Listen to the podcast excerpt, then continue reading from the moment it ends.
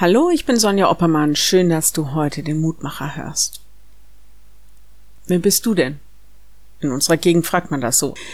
Als Kind bin ich das hin und wieder gefragt worden. Und dahinter stand immer die Frage, wer sind deine Eltern? Wo muss ich dich denn hinpacken? Zu welcher Familie gehörst du? Wenn wir Menschen kennenlernen, versuchen wir Verknüpfungen, Verbindungen zu Menschen zu finden, die uns schon bekannt sind. Ein Beziehungsgeflecht entsteht. Wenn wir versuchen, etwas zu verstehen, sortieren wir das anhand uns bekannter Kategorien.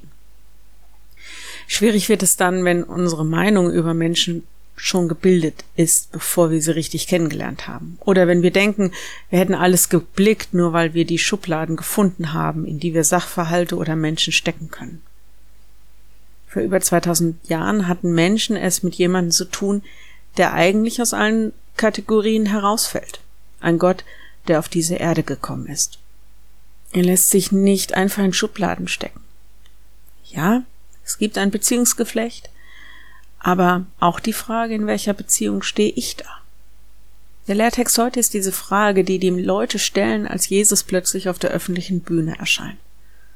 Da heißt es, sie gaben alle Zeugnis von ihm und wunderten sich über die Worte der Gnade, die aus seinem Munde kamen, und sprachen, ist das nicht Josefs Sohn? Lukas 4, 22.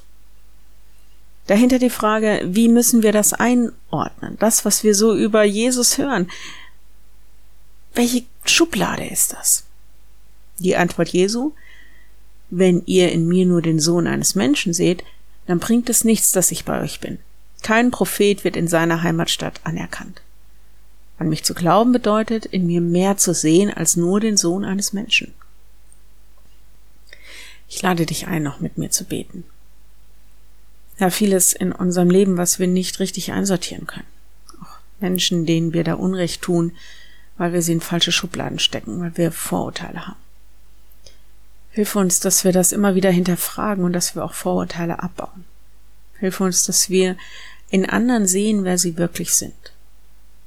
Ja, und hilf uns auch, dass wir dich erkennen, dass wir in all den Beziehungsgeflechten unsere Beziehung zu dir knüpfen und sie auch vertiefen. Schenke uns, dass wir Augen und Aufmerksamkeit für dich als den lebendigen Gott haben. Amen. Morgen ein neuer Mutmacher. Bis dahin, bleib behütet. Tschüss.